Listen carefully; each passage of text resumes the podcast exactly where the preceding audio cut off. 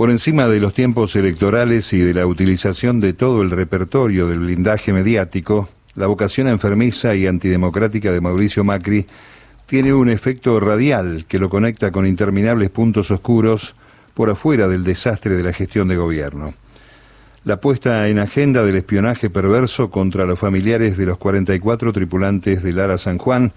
reabre la circulación de las causas cuya centralidad se apoya en la morbosa obsesión del expresidente con antecedentes en su paso por la jefatura de gobierno, tal vez algún entrenamiento previo en Boca y hasta durante sus responsabilidades empresarias junto y hasta contra su propia familia. A mediados de este año, el juez federal Juan, eh, Julián Ercolini envió a su par Marcelo Martínez de Giorgi los expedientes de las maniobras de espionaje ilegal que se iniciaron en los juzgados de Lomas de Zamora y por empujes diversos pasó al Triángulo de las Bermudas de la Justicia, con asiento en la calle Comodoro Pi. La causa tiene procesados a Gustavo Arribas y Silvia Magdalani, los jefes de la AFI, e involucra a unas 30 personas, entre ex espías y funcionarios. Eh, entre estos últimos se destacan el secretario Darío Nieto y Susana Martinengo, la directora de documentación presidencial. Es una madeja que incluye a los famosos integrantes del grupo de WhatsApp Mario Bros, desde donde se entreveran varias causas de gravedad mayúscula, comparadas inclusive con la perversa persecución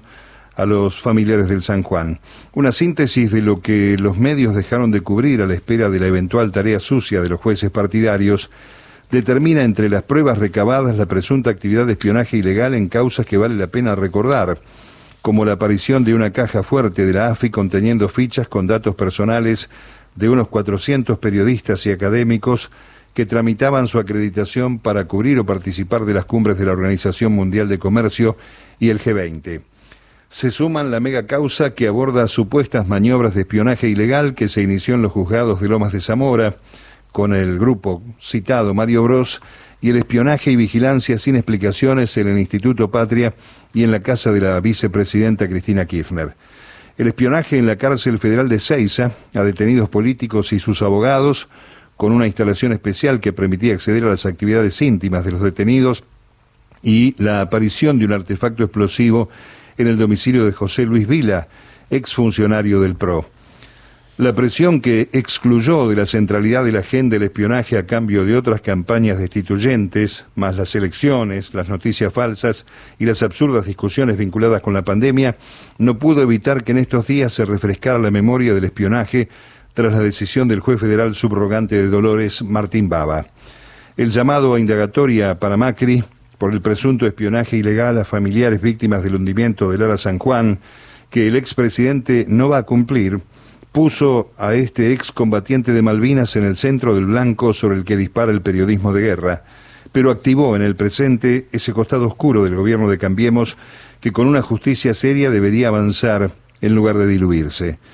Sobre las cuestiones de fondo, ya citadas, se debería expedir la Cámara Federal integrada por Eduardo Fara, Mariano Llorens y Pablo Bertuzzi, pero lejos de la runfla de Comodoro Pi y con un perfil muy bajo, Martín Baba, que además es ciudadano ilustre de Morón,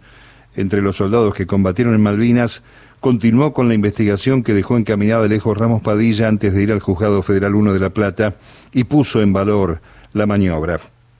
Está claro que tantas manchas en el entorno de Macri requieren, por un lado, este, atenuar mediáticamente el perfil directivo, por ejemplo, basureando el juez Baba, y por otro, reclamar el gentil detalle de la legislatura de la Reta, destinado a ayudar al ex jefe del actual intendente porteño, particularmente en la interminable vergüenza de la causa Correo. Uno podría colegir que en el marco de los acuerdos de la derecha, y para que se deje de joder por un tiempo con apetencias electorales, se hayan prometido garantías y más protección para Macri. Sin embargo,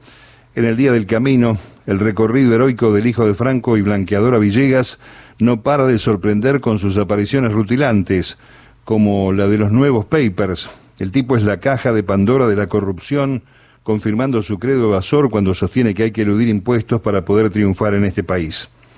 Mientras los tiempos judiciales corren, aunque esto sea solo una forma de decir, sería interesante que los tiempos electorales eviten que aparezca otro, uno de repuesto, que venga con la misma idea,